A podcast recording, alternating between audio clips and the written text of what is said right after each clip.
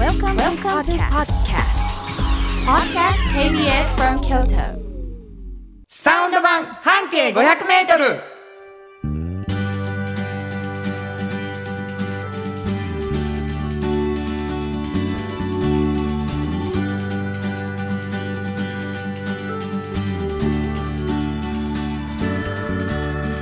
こんにちはフリーマガジン半径500メートル編集長の炎上真子です。サウンドロゴクリエイターの原田博之です。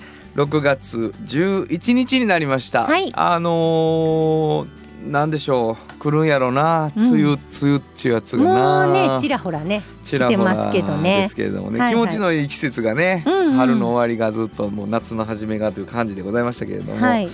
あのーちょっと前の放送でですね、うんうん。えー、園女さんが、はいえー自分の会社の人のことをはいはい何人かはい複数回にわたって複数回にわたってお便りが来てるんですよ。はいはいはいポポポポンさん、はいありがとうございます。ありがとうございます。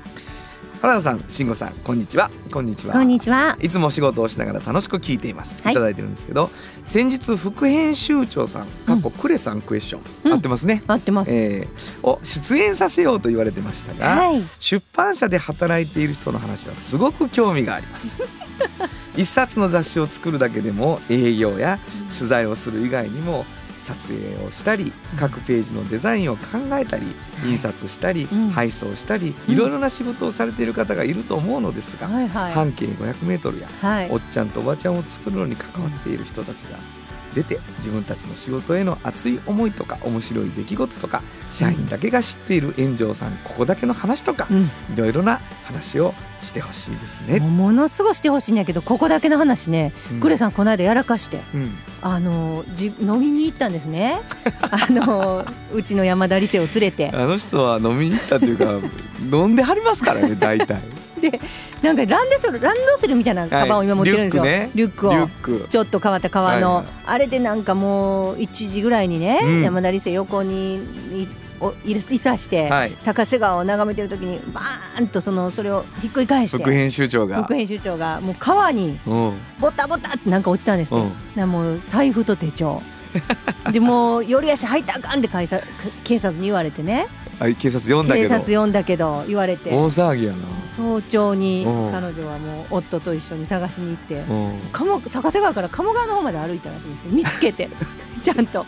で私に「慎吾さんなんか小銭が多いとやっぱり流れませんね」とか言って。もうねボトボトのもううん。財布の中の千円札とかをこう干してる様子が写メで早朝送られてきました。小学生。小学生の所業です。そんな話を聞かせてくれることでしょう？ここにいや全然あかんわ。よん聞いてた？私の失敗談を聞かせるじゃないんです。みんなが知っている炎上進行について知りたいはいはい。そういうことですよ。はい。これあのーちょっと意識的にさうん。まああのお呼びするのもあってもいいけど、はい。あのー例えばデザインをしてくれているね。はい。あの北原君。君。うん。どんな人なのかとか、うんうん。ね。そういう話をちょっとこうしていきましょうよ。そうですね、はいはい。嬉しいですえー初めて聞いてくださってる方何なのっていう感じかもしれませんが、えーはい。フリーマガジンを、うん。えーまあ、ものすごい熱量の高いフリーマガジンを出している、はい。ユニオン A という会社のですね、まあ、はい。編集長うん。が炎上慎吾さん、はい。これはあの半径 500m というフリーマガジンなんですね、はいはい。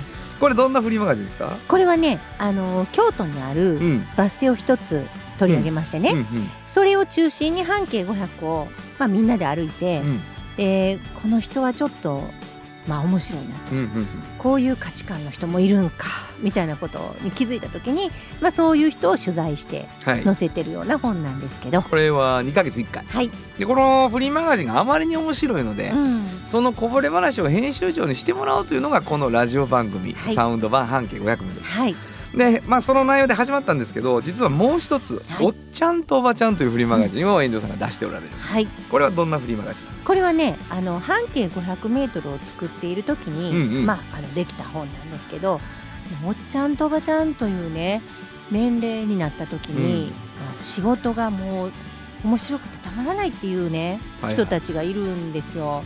でやっぱそういう人たちにねうんうんまあなんでそんな風になったのかっていうのを秘訣を聞いてるような本なんですよ。これね若者にぜひね見ていただきたい。うん、まあそういう若者のためのフリーマガジンうん、タイトルこそ「おっちゃんとおばちゃんそうです。」えーどこでもらえるかというと、はい。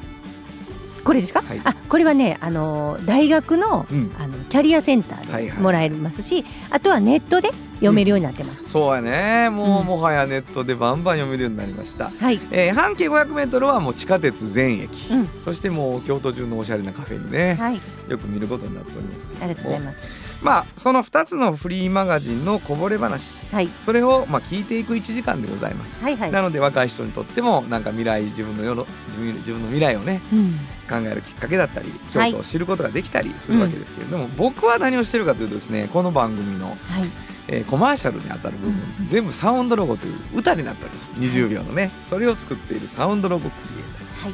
ということになってます。でまあこの2人でやっていく番組ですが、うん。うんえー皆さんからのお便りが、うもう冒頭もそうでしたけどももう番組を支えておりますのではい。ぜひ送っていただきたいと思います。どこに送ればいいですか、はい、えー、メールアドレスは500アットマーク kbs ドット京都数字で500アットマーク kbs ドット京都。こちらまでお願いします。はいメッセージをいただいた方の中から抽選で2名の方にフリーマガジン半径 500m おっちゃんとおばちゃんをそれぞれ1冊ずつプレゼントしています。はい、そしてですね、えーさらに原田博之の音楽に対する感想やご意見。これ僕のフリーあのーサウンドロゴ聞いてもらえばいいんですけどね、はい。もう一回聞くだけでも書けます、うん。またはおっちゃんとおばちゃんを読んでの感想ネットでももう見れます、それを送ってくれた方に3パックさんよりいただいたフットグルーマを抽選でプレゼント中、はい。まあ、2つありますので、うん。えーぜひメールを送っていただきたいと思います、はい。えープレゼント希望の方は住所とお名前忘れずにはい、よよろしくお願いします。ろしくお願いしというます。ことで KBS 京都ラジオからお送りしていきます。サウンド版半径 500m 今日も張り切って参りましょ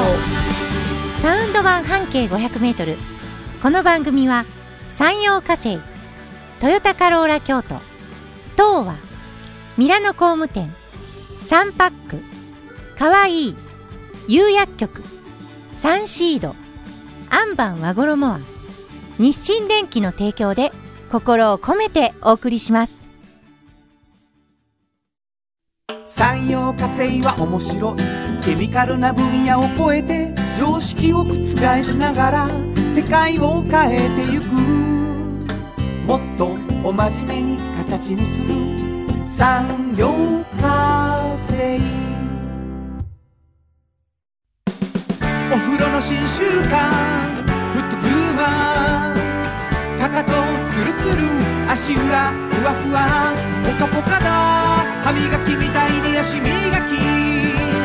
3パックの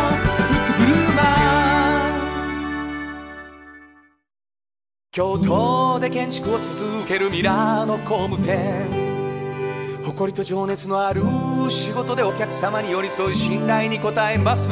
これからもこの街とともに真心こもった確かな技術で社会に貢献する。ミラーの工務店。新語編集長の今日の半径500メートル。このコーナー毎月2週目は京都を拠点に京都日本世界の伝統文化。産業を支えさまざまなシーンで活躍している方を紹介する今日の挑戦者たちに登場した魅力的な方たちをラジオでも取り上げていきます。はい。まああのーなんていうんですかね。あのーいつもはこうバス停からの特集の人なんですけども、えー今日の挑戦者たち。以前はあれですね縁の下の力そうそうそうそうそう。いう。はい、ちょっと視点を変えてね。はい、挑戦されてる方っていう風な切り口でうん。いろんな方を、はい紹介して。どんな方るですか今日は？今回ね、うん。まあいろんな挑戦がまあある中で、うんうん。ちょっと驚いた方もいらっしゃるなっていう この方かなり驚いたんですけれども、あのー原田さん金継ぎってわかります？金継ぎは、うんうん。あのーあれでしょ？あのー陶陶器を、うんうんうん。なんか漆かなんかでつけるんそうよね。そうそうそうそうあの日本ので伝統的な技法なんですけど直すんやね。そうそう桃山時代ぐらいまで遡って、うんうん。まああの茶の湯に使われるようなああいうものも、はいはいあの直してきたんですけど漆でねあの割れたりとかひびが入ったりしたところを、まああの継ぐんですよね。で結構今エコロジーみたいな感じで物を大切にずっと思い出深いものとかを残していくっていう意味もあってすごくちょっとだけ注目されているようなところもあるんですけどそれをねあの実際その技法っていうのをあのいろんな方に教えながら、はいはい。あの深山で工房を持ってらっしゃる方がいらっしゃる清水愛さんっていう方が教えてもいいはる。はいはい。ど。どういう風な感じであの金継ぎってやったらいいかとはいはい。かいうのを教えてはるんですけど、はい。あのこの方そのまあ漆っていうのにちょっとある時期から魅了されてね、はい。ですごいなと思う点がいろいろあるんですけどその金継ぎでその漆をこうねあの、こう継いでいくじゃないですかはい。漆でね、割れ目。でまあ接着剤的な役目ももちろんするんですよ。ね。ボンドの代わりになるでしょ、漆。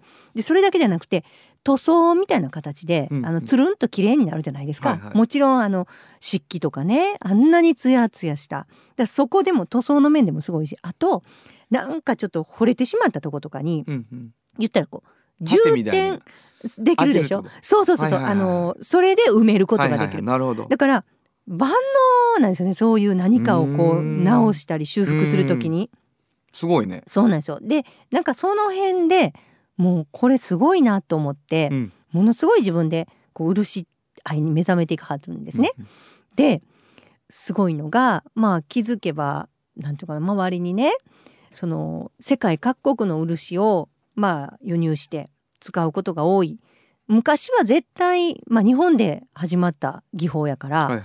その辺にいっぱいあったはずやのに、うんうん。別の間にかちょっと少なくなったりもしてるので、この方植えてはるんですよ。なえ漆を？漆を？そう。植樹。あのねすごいと思うんですよ。あの植え私見に行ったんですけど植えてはった。すごいな。すごい。それすごいやん。このギターの元になってる木なくなりかけてるしそう育てようそうそういうよことです。だからもううんそこからしてはるんですよね。はいはいはい。だからこう漆をね例えばこうこの方すごいなと思うのはこう植えたらなそこにまたなんか虫が来たりとか、なんか花の蜜が取れたりとか、いろいろまあ始まるんですよ漆を植えたことによって。で最終金継ぎももちろんなんですけど、うん。その漆にまつわるいろいろなつながりうん。っていうものをちょっと試していきたいんですって。どんなつながりができてくる 漆を植えたことで自分が最初金継ぎするまでの間に植えたことによってどんな循環があるのか。はいはいはいはいこれから。うん。まだ最中なんですよ、はいはい。やってる。うん。でも何か起こるかもしれないじゃないですか。だから自分が初めて漆にまつわるそういうことがどんなことがあるのかを実験してますって言った。はそれの挑戦もしてはるんですよ。あなるほどな。漆一個から。ただ金継ぎをやってるだけじゃないんです、はいはいはいはい。すごいでもまあそれでさっきほらその一つのフリーマガジンができるまでにさ、うんうんうん。たくさんの仕事があるっていう話もあったけど、うん。同じでさうん漆を自分が金継ぎで使うまでにうん。何があったかまで遡ったんやな。そそこに出会いもあれうばそ新しい仕事もあるかもうしれんそうそうそう。もうそんなんも含めてもしかしたらこう食物連鎖の中に何かあるかもしれんしその植樹してね。だからほんまになんかすごくねワクワク感っっていうのがもう出てるんですよ。なんか絶滅しそうやさかいに植えてとかそういう感じでもなくて、その自分が植えたことによってどんなことがそこから起こっていくんだろうみたいなね。なるほどなだから私あの本当にすごいなと思ってこういう方。まあ漆愛まあ、ん。万能さに感動したっていう話やもんなそう。もう結構だからあの本当にいろんなことがでこれ例えば木工用ボンドとかなんとか用ボンドとかうんいろいろボンドで埋めたりしたらまずその言ったら艶はないしね。はい。はいひっつけることはできてもな。んか違うじゃない一ですか。個ずつ別のもんや。そうそうそう。だから全部を兼ね備えたもんって実はないんですって。いうね。だからこそ埋めた時に、うん。ここちょっと写真載ってますけどね。はい。またこれ半径にも載ってますけどこういうふうに模様としても綺麗なんですよ。すごいでしょ、うんそしてそれを見るとあ、うん。そういうことか。っそうそうそうそう。て思うよね。そう見たことあるぞもあるし。そうそうそう。あこれ漆でやることなん金継ぎってっていうふうに思いますすよね。ごいですよ。だからやっぱりこういうのをこうちゃんと教えてくれはる方がいらっしゃって、うん。しかも植樹もされててほんまやな。そこから取れるものでやってくるっていもうでもやらずにおられんやろな、う。うん。それすごいことやね。なんかものすごくこう愛さんですけど本当にちょっと漆愛になるほどな。もう本当に目覚めてはりましたね。うんそうか。もう全然俺なんかかぶれるやつやろぐらいしか思ってへんからね。漆情報で見たら。全然ちゃうのすごいもんだよね。でもやっぱり。相当いろんなことができるいやなと思いますね。話聞くと。そうですね。わかりました。はいえー、新語編集長の今日の半径500メートル本日ご紹介したのは？はい、えー、漆の工芸作家であり金継ぎを広めてらっしゃる清水愛さんでした FM94.9 メガヘルツ AM1143 キロヘルツで KBS 京都ラジオからお送りしています。今日の一曲。はい。ここで今日の一曲なんですけれども、うんえーなんかこう漆によってこうもう一回復活するんやなと思ってあのー取り戻すとかこう復活するみたいなね、はいはい。そういうテーマなんかないかなと思ってたんですけど、うん。この曲にしました。アジアンカンフージェネレーション再建。本当はここで Just like 登録の名曲が流れてるんだよ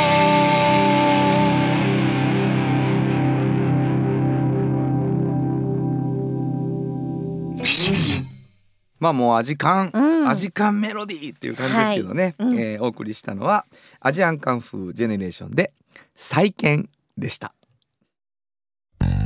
じっと支えて未来を開き京都で100年超えました。大きな電気を使える電気に変えてお役立ち。お役立ち。みんなの暮らしをつなぐのだ。日清電気ヨトヨトヨタカローラ京都カロカロカローラカローラ京都京京京都のカローラ京都トヨタの車トヨタの車大体何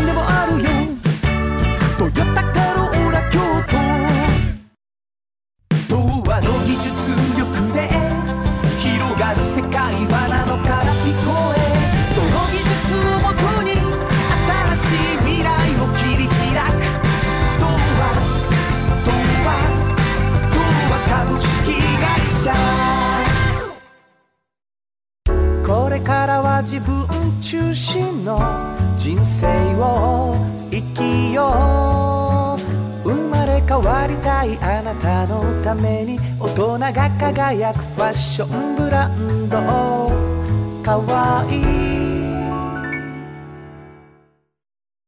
カフェ小さな花。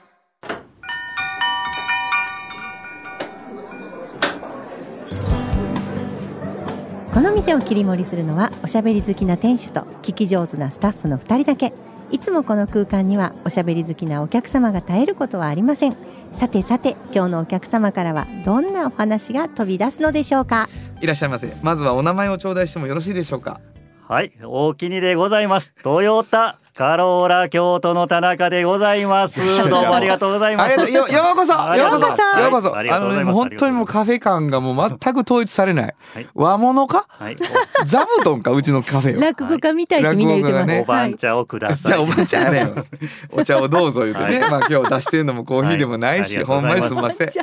えー、まあソチャでございますけどね、はい。うちの母がソチャですけど言うつもりでおばん茶ですけどって毎回出してましたけどね。おばん茶じゃないもの。むちゃくちゃですわもうね、えーはい。そういう家で育ちましたが、はい。あのですね、はい。えー田中さんといえば、うん。もうあのー準レギュラー、はい。ね、えーもう月に1回来ていただくといううん。そうですよねますけれども、そしてもう今年からは SDGs 田中としてね。がやっていくという、うんでもいろんな肩書きを手を変えしなおかえこの番組に入り込もうとしてらっしゃるんですけれども、うん。はい。あの皆さんちょっと記憶をたどっていただきたいことがございまして、はい、あのポスター貼ってください大作戦という覚えてらっしゃいますか？一昨年ましたもん。あの舞鶴に。舞鶴にね。足しげく。はい。私たちは行って。本当に。でそのこともまあラジオでも報告させてもらいましたしはい。あの半径500メートルでもたびたびうん。でまああのあれはどうだったのかと、はい。はいねポスター貼ってもらっただけで終わったのかとうん。いうふうにね。ちょっとうん。若干のなんかこう潜伏期間のようなものがあったと皆さん思ってられるかもしれませんけど、うん。なんとですよ、うんえらいことが起こってるそうじゃないですか。そうなんです。実は、はい。うんちゃんと活動をしております。そうなんですよ。ねはい。それがきっかけでいろいろつながってるんです。そうそうつながるプロジェクトです、そうなんです。はい。どういうことが？あのー原田さんのね、はいはい。ちょっとお知り合いの方たまたま、うん。あのー舞鶴でね。舞鶴ね、うん。はいはい。お会いして。メディア関係の方ね、うん。そうなんですよ、はいはい。お会いして、うん。まあその方とちょっと一緒にお仕事をさせてもらえるようになりまして、はい。はい。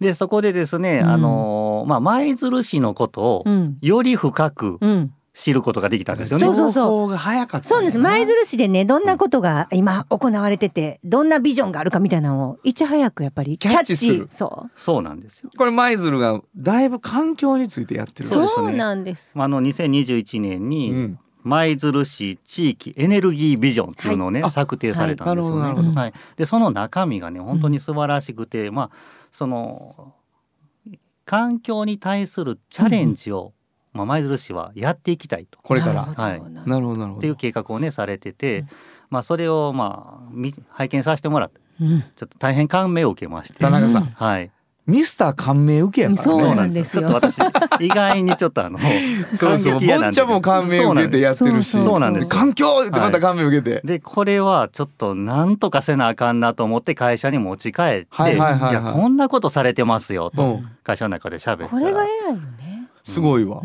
ほんならどうなった？まあ、まあそんだけあの環境の取り組みやってはるんやったらうちもなんか手伝おうやと。ん協力できへんかうん。ということで、うんあのちょうど発売になり、ん。発売になりたての、成り立ての、うん。えー、とシーポットうん。っていううん。超小型電気自動車。二人乗りなんですけどね。めっちゃちっちゃい。軽自動車めっちゃ可愛い。はいこれ試乗車1台あったんですけどもこれうちにあるよりももう貸し出そうと。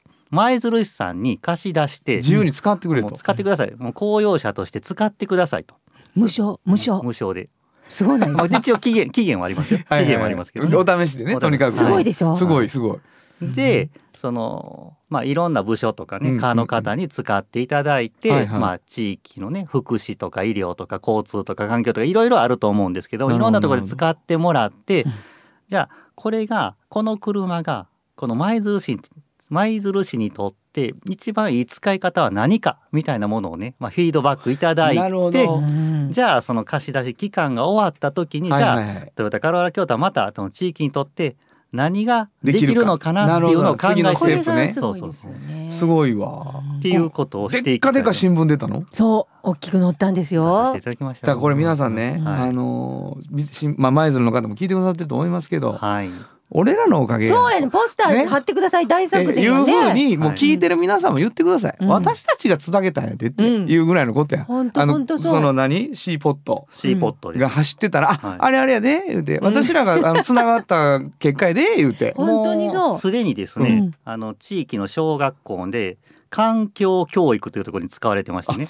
なるほど。あ小学校でその車が行くには可愛らしいやつが。でそうそうそう。そうでいろいろ聞いてね小そうそうそう。学生が。で環境の授業をされてると。かむちゃむちゃ盛り上がってるってすごいね。聞いてます。はい、うん。これはだから次もまだあるし、はい。だからつながるっていうことが、うん。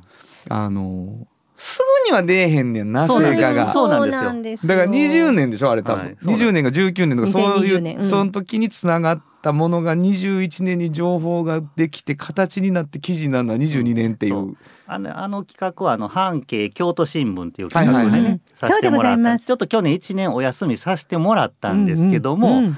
実は取り組みとしては私ちょっとずっとつ勝手に続けてたありがとんですよね。うございます。すごいよ今これもう形になったと。そう、うんそしてこの半径京都新聞、はいうん今年うん第2期行っておりましたね。ありがとうございます。うんありがとうございます。いこんな言うてもらえるやか？本当に。えーこれはですねちょっとはいこの間も、まああのいろいろ記事にもなったりとか、はいえーはいしてますけれども、うんモモテラスにはい。あのなんていうかなサテライトショールームっていそうそうそうそうう車がね結構たくさん置けるスペースのある、はいはい。トヨタカローラ京都店がありましてですね、ショールームですねあるんです。うんはい。でそこをうんただ車置いてるんじゃなくて、はい。い、ろんな使い方してもいいよね、うんいろんな情報を発信していこうとかね、うんうんいろんな人に使ってもらおうっていう発信していく、うん。もう総合はい地域とつながる、そうそうそう。これつながっていきましょう。本当に。って。いう話になった時に、うん。アレンジフラワーやりましたよね。そうなんです。み黙りこくったやつでしょ？そうなんです。はいはいはい。一回目にね、そうそうその地域のね、うん。フラワーアレンジメントの先生に来ていただいて。で、あの桃テラスの働いてる女女性性スタッフ、スタッフ。うん。そして田中さん、うんでまあ僕そみたいなんでね、うんえー体験う。うんはいっていうのをまずやりました。本当に。あの炎上さんにね、うん二人ともなんで喋らないって言って怒られるっていう。黙々とフラワーアレンジメントやって まあたから。僕なんかもう大きい作品作りましたよ。うんはいもう入ったすぐところにね。そうですよねうん。あとはもう焚き火にして燃やすだけみたいな感じのドライフラワーができております。三時のあなたとかで前に置いてるような感じですね。いい感じになってます。あの時はね生のお花でやったんですけども、ちょうどね今あの枯れちょうどいい具合に枯れてきてね。ドライドライドライ 枯れて。枯れてるんですよドライになっとんねんああれドライですか、うん。はい。それがねあのね展示されてるんですよ。そうやついつい本当に先日。そうやった。原田さんね。嫌やな。ちょっとこ話されるの嫌やな。原田さん来られて、はいはい。ちょうどそのおはあのお花ね、はいはい。展示あのスタッフされが作ったてました。ねうんうん。可愛かった。見張ったんですよ、6人やからね、うんまあ俺入れて。で俺のはもう別のとこ置いてあったわそうやった。うん。でねもう誰が作ったって原田さんわからないんですよ、うんうん。でそれを見てね、うん今この状態やったらこの花一番ええなって言わはったんですよ、これ誰作ったんって言ったら、もうわかりますよね。あの満面な笑みの僕がそこにいたって。えー田中さんの褒めたんや。まあね深くあのあの時の屈辱の顔。まあ確かに原田さんのよりはだいぶうまかったね。いや俺のは別格やねん。南禅寺みたいなもんやねんあれも。う大門や。全然ちゃうもん作ってる俺だけ、ねでこれまたね新しいのが始まるんですよね。そうなんです。はいほんで、あのーこれ体験をね、うん。いろんなことしてもらおうとはいはい。いうこと、まあしてもらうっていうか、俺と田中さんもすんねんけど、はい次なんやもはい。刺繍。知ってるしな 君は。私選んだからね。まさかのね、はい。やりたかった僕刺繍、うん。この間先生に会ってきたんですけども、80歳の、はい男性の方もおられますか？っ そうです。て言うとね、うん。言われましたけど。もそうですね。ん田中さんとかうまそうやもん。やりたいまあ。やりたかったんです僕刺繍ずっと。これあの気になってる方はね、はい。あの僕らが刺繍をするのは17日そうですよね。なんですけど、はい。まあ来週なんですけど、その後はその先生の作品が展示されてる期間がしばらく続きますので、うん。あの車を買いに行くんじゃなくてもいいんです。うん。桃テラスのショールーム来ていただいたら、そうそう。うん。そう素晴らしいそのあの刺繍のね大きい作品と、はい。その下に小さいポーチがうん。多分田中さんとっていうか原田とか名前がちょっと書いてあるポーチが置いてあると思う。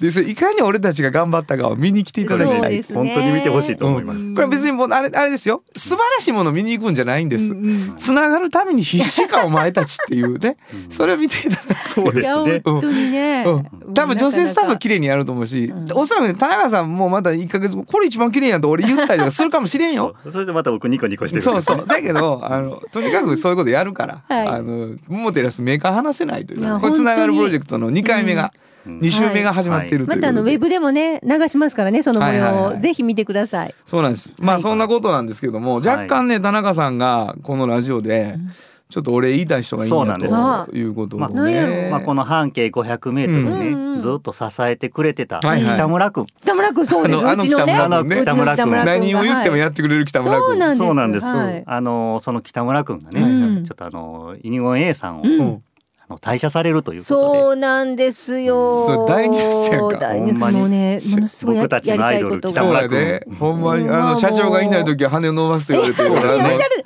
何を言ってるんですか？あもうの社長がい本ない時はもう本当にキビキビと動く当に。そんなことない。うんもう男気見せるっていう。それがなぜか炎上さん言い張る時はえらい萎縮してしまうそんなことない そんなことないですよんかもうラジオ出た時も吉兆のおかみに何か言われてるみたいになってましたからもう。あ誰言う時？あ誰言う時？ってねまたまたもうそんな。いやでも彼ね、本当にねあのちょっとこれやりたいのがあってねもう全面的に推してるんですもうみんなですごいことねもうだからこれからもこう動向はちょっと、ね、追いかけよう追いかけよう。追いかけようと思ってるんでね、北村君のその後いうそうの。そうそうそうファミリーやからうん出てくる言うてました。この場をはお借りしてね、本当にありがとうございましたと。い、いやー対よかったいい人だけかっさ君ありがとうらいですわやって。はい というわけでね、はい。あのまあいろんな人とつながりそしてまああの別れもあるんですけれども、えーこれからもトヨタカローラ京都さんのつながるプロジェクト、はい私たちも応援したいとはいいうふうにありがとうご思いま。ざいますす。はい。えーカフェ小さな花改めてもう一度名前をはい。トヨタカローラ京都の田中でございます。またのご来店をお待ちしてこんな重たい挨拶して出ていく客いる？カフェで、えーまたのご来店をおお待ちしております。ありがとうございました、ありがとうございました。ありがとうございました。サウンド版半径500メートル。京都で建築を続けるミラーの工務店誇りと情熱のある仕事でお客様に寄り添い信頼に応えます。これからもこの街とともに真心こもった確かな技術で社会に貢献する。ミラーの工務店。あなたの着物が生まれ変わる。着物仕立て疾患屋さん。和衣あリーズナブルで満足できる着物あれこれ。和装のある日常に楽しく気軽に出会ってほしい。助かるなんでも着物ケア和衣はあなたの家の冷蔵庫そこにもきっとサンシードいろんな容器を作ってます。スイーツだってドリンクだってほらねやっぱりサンシード未来に向かって明るく進む会社。サンシードおっちゃんとおばちゃんこのコーナーでは仕事の見え方が少し変わるフリーマガジン「おっちゃんとおばちゃん」の中から毎日仕事が楽しくてたまらないという熱い人またその予備軍の人々をご紹介します。はい。まああの毎回毎回ですね、うん。あのうわそんな風に仕事のことを楽しいと思ってるんやっていう驚きとうん。発見と、うん。で未来にそういう風に自分もなれたらいいなって若い人に思ってほしいなっていう気持ちとさはい負けへんぞいうねうん。ライバルとしての気持ちと、うん。まあいろいろそういう気持ちにさせていただくんですけれどもね、はい。今日はどんな方、今日はあの映画祭プロデューサーといううん。役職の方なんですけど、うんうん。結構ねあの欧米とかではもう本当にポピュラーな方なんですよこういう役職って。なるほど。映画祭をプロデュースする。そうなんですそうなんです。日本ではねあんまり聞きなじみがな。いんですけど、そもそもは映画を映画祭で見ると何が違うんやっていうところなんですよ。うん。でこの荒木さんという人はもう学生時代から何を自分がほんまにやりたいのかわからないとうん。いうことでいろんなことをやってみたんですけど芸術大学を出てね、はい。いろいろやってみてあこれも違うし気がする。これも違う気がするって。で彼女のその名言がいろいろある中で表紙を今回飾ってる言葉がうん「10代で将来何がやりたいかなんて分かるわけない」って書いてるんですよ。うん。あの分かってる人もいると思うんですよ、うん。でも基本分かるわけないやろまだ若いねんからと。ただめちゃくちゃ模索する時期ではあると思うにゃっていうのをおっしゃってるんですね。そうね。自分が生涯何をやったら楽しいのかとかいうのを一生懸命見つけて、うん。これならものすごくなれる気がするとか、うん。やってみたい気がするみたいなものを見つけたらいいよねっていう風な思いを込めておっしゃってるんですけど、はいはいはいで彼女もそういう感じで探して探して映画祭ディレクターに行き着くんですけどうんあの映画って今ネットフリックスでもアマゾンプライムでもいろんなところで別に部屋で見れますよね。はいはい。でまずまあ大スクリーンで見るっていうこともできるじゃないですか、それがまあ映画館で見る、はでも映画祭っていうのは彼女曰く、えーいろんな国うのん。映画がその国の価値観を通して見ることができるじゃないですか。はい。でそれ別に例えばネットフリックスでいろんな国の映画見ることできるやん。もちろんそう、でもその時にいる観客です。あ。彼女が言うのはねもうアジアの方からヨーロッパの方から欧米の方からいっぱいいっぱいいろんな方がうん。そこに座ってるわけですよ。そうやな。でそこでいろんな国の映画が上映される、っうん。ていうことはリアクションを見ることができるんですね。ここで泣く人たちいるにゃ、そうやな。うん、あここが笑うんやこの国の人たちは、とかいうことがわかるでしょ？でうん。ここでまた面白いんですけど。っていうことでいろんな考え方の人がいるということを認識する場だと。はいはいはい。別にそれがいいとか悪いじゃなうんくて、そうね。いろんな多様な考え方の人が世の中にはいるということを認識できたらいい。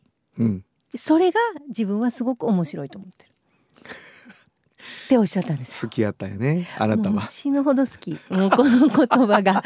もうなんて言うんだろう。あそうか認識できる場なんやなと思って、うん。ほんまに違うとこで笑う人がいるんや世界にはと。でうん。もちろん映画からもねこんな考え方こんな価値観があんにゃこういう国の人の作る映画ってこんなこんなこと言わはんにゃとかねいうこともあるけどそれを見てリアクションするのがわかるじゃないですか。そうやな。でまあこの辺はすごくもうすごく心に向かいんですけど最後やっぱ私もクレさんもグググググってきたのはでも400人が見ててうん。それを認識したのが一人でもいいと。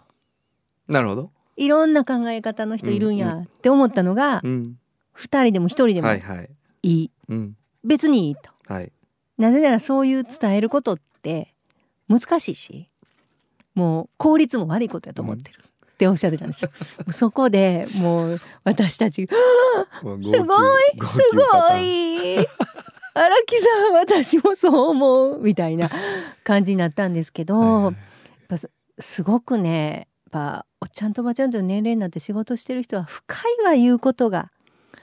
何人に伝わったんとか言わないですよ。そんなこといいと人数なんてう、うんメロメロか。もうメロメロ私。メロメロやな。荒木恵子さんにメロメロ。メロメロやな。いやもうね、うん。そらすごいなと思いましたよね、いなるほどな。やー本当だけどやっぱりそのまあそれはさ一つの喜びですよね、メロメロになれる第一線でやってる人がいて、うん、うんやっぱりそうっすよねって思えること言うてくれはった時っちゅうのはそうやね。これはもう倒れんばかりの喜びですよね。しかもかっこいいし。そうなんですよ、うん。もうここねうち大きい字で私あのキャッチコピー入れてるんですけど世の中の何十億人全員がね違う価値観と美学で生きているって彼女は思ってるしそれが分かってもらえたらいいなと。同じじゃないねんと。うん。みんなちゃうでといろいろ。それが分かってくれたら一人でもそのために映画祭やってるんだそな。うそう。自分はそれのためにやってるんやと思うって。はもう私もねまあまあええ年ですけど、もうそういうふうなことを思いたい。あ恋か？恋に落ちたのか？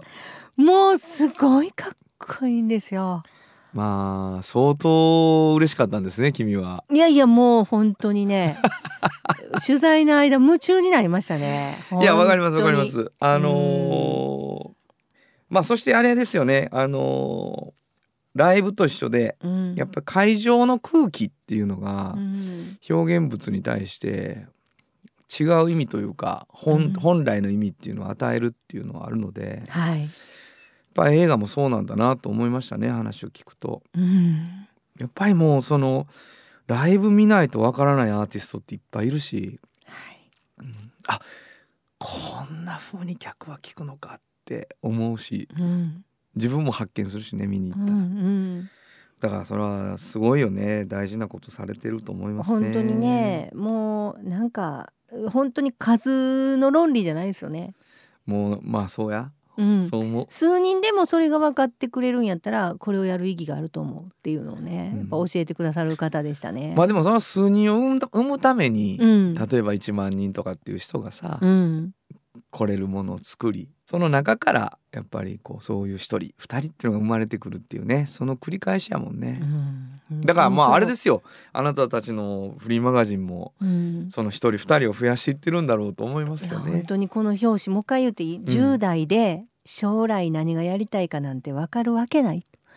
いやもうこの言葉をね勇気持ってほしいです。この言葉を知ってね。若い子たちに、うんもうねみんな言うんですよ。今学生さんねうちで。もう何をしていいのかまだ決まってないんですけど私ダメなんですよねみたいなことをやっぱりもう就活前に何がやりたいかなんてまだわからないんですけどダメなんですよね私。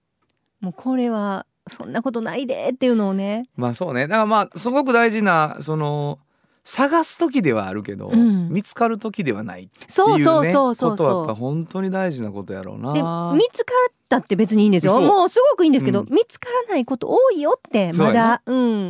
まあやっぱ先輩が言うべき言葉そうよね。なんですよ。本当に安心して見つけた後こうやってね本当に楽しいと思ってねいろいろやっていける人がいるんだから頑張ってほしい。ゆっくり探す。はい。そんなことでしょうか。本日のおっちゃんとおばちゃんご紹介したのは。はい映画祭プロデューサーの荒木恵子さんでした。サウンド版半径500メートル。今日のもう一曲。はい。ここでもう一曲なんですけどまあやっぱりアカデミー賞でね、あの主題歌、はいはい。えー受賞した曲にしました、えービリー・アイリッシュ「No Time to Die 本当はここで Just Like 登録の名曲が流れてるんだよ」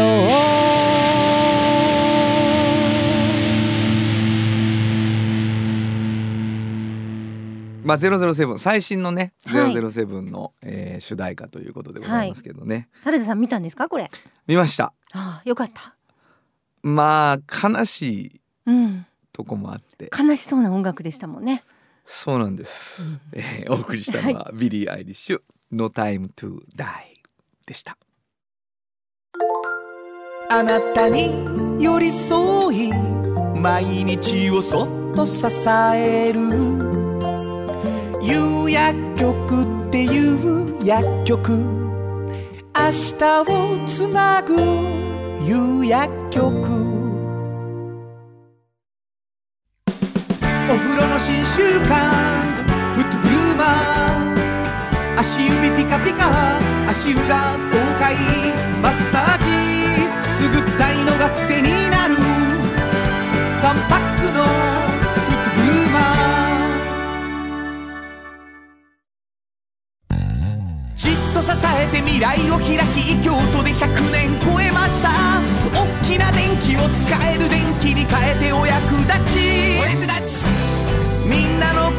の暮らしをつなぐのだ。日清電気原田博之のサウンド話。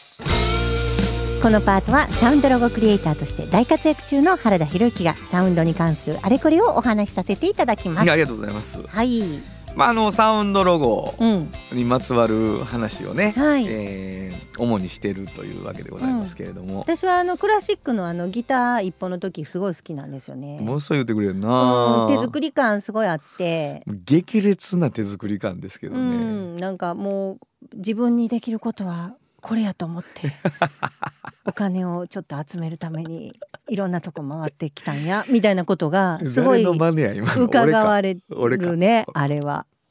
ちょっと聞いてもらう？はいそうです見つけたんでしょまたいいね。の。これめっちゃいいなと思いましたね。聞いてくだはい、北大路新町と堀川の間南側にある自家焙煎コーヒー豆専門店ゴールデンコーヒー毎朝焙煎島でふっくらだから冷めてなおましコーヒー豆なら石焼きコーヒー専門店ゴールデンコーヒーゴールデンコーヒー素敵ですね。あ そう本当に。あそううん。あのーもうあのーあれなんですよあのーギター2本とうん。歌ダブルって言って、はいはい。そのシュメロをうんうんうん2回歌うんですよ、はいはいはいはい。でプラスコーラス、うん。だから全部で多分コーラスも2トラック使うからうんうんうん6トラックうん。ぐらいですよねそれをまあミックスするっていうそのもう一人で延々やるわけ。そのまあインタビュー行って、うんうんうん。でゴールデンコーヒーのはい。オーナーにさはい。「何が売り?」とかう言って、ん。でこの歌詞でいいか?」って聞いて、で帰ってくるやん、うん。でもうあとはもう許可も自由にやらせてくださいって言ってな。で営業で。でそれであのライブ応援してください、うん。なるやん、うん。ほんで帰ってきて夕方とかに帰ってきたらもうマイクの前に立ってもうわー作って作ったらもう録音や。うんでもそれの繰り返しも2ヶ月ぐらい100曲ぐらいあるから。ああそっか。でもあのやっぱりすごくあの芯までふっくらとかね、はい。冷めてもうましとか、うんなんかすごくやっぱりヒアリングした結果の歌詞っていうのがすごい出ますよね。まあそうあの店行ってもらうと、うん。全部書いてあるけどな。目に映るもん全部書きよったなこいつみたいになってますけどねいやいいと思います。わかりました、はい。えーまあそんな苦労が見えた感じでございます。以上原田博之のサウンド話でした。サウンド版半径 500m FM94.9 メガヘルツ。AM 千百四十三キロヘルツで KBS 京都ラジオからお送りしています。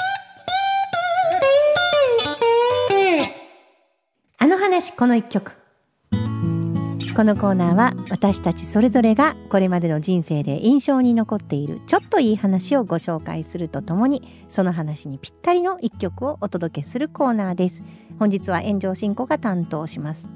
この間あの京都芸術大学の、えー学生さん女性の方でしたが、えっと、インタビューにしに来てくれたんですねうちの会社に。でまあ園長さんはなぜ半径500を始めたんですかとか。いろいろあの聞いてくださって、まあ、私なりにいろいろこういうこういうことだよとかいろいろ答えていって、まあ、自分も久しぶりにまた棚卸しするみたいな感じになったんですけど、えっと、チーフの方にもお話をお伺いしたくてとか言ってきたのであのうちのチーフは山田理瀬というねもう才女なんですよ。であの京都には普段おらず、えー川崎の方にいるのでそこからズームをつないで、えー、リセちゃんにあのつなぎましてでこうインタビューに答えてもらってたんですけど私は横でそれをね答えてるリセちゃんの声が聞こえるんですね。でいろんなことを「ああそうかそうかそうか」って聞いてたんですけどまあなんか入社のきっかけはとかいろんなことがあってねその中にこう山田さんのモチベーションは何ですか？この会社のみたいなことをね言って聞かれててなんて答えんやろリセちゃんと思って聞いてたらあのやっぱりね本の中身が面白いことらしいんですね。だからこう本の中身が本当にオリジナリティがあってこの会社ならではのものが出来上がってる限り私はモチベーションがずっと続くんですというのを言ってました。まあ、逆に言えばそれがなくなったら彼女はきっとやめてしまうんだろうなと思ってドキドキしながら聞いていましたがすごく大事なことだなと思ってあの本当に若い世代の山田理瀬の世代のみんながそう思ってうちの会社で頑張ってくれてるのも本当に嬉しくてあの改めてこう襟を正すような感じで私は聞いてました。あのこういうねちょっと自分の意見をしっかり言える方があの本当に会社には多くってうちの会社の方冒頭でも原田さんちょっと言ってくださったんですけどまたいろんな方紹介していきたいなとこれをきっかけに思っています。またそれも楽しみにしててください、えー今日は、えー山田理瀬ちゃんが大好きな曲にしたいと思います、えーモーニング娘。で I wish 本当はここでジャスラック登録の名曲が流れてるんだよ。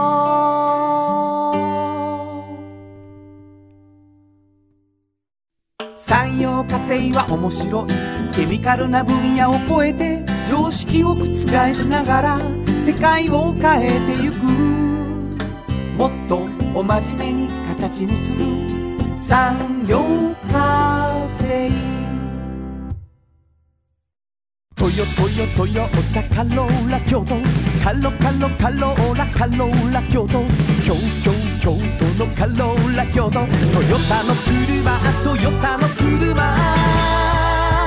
大体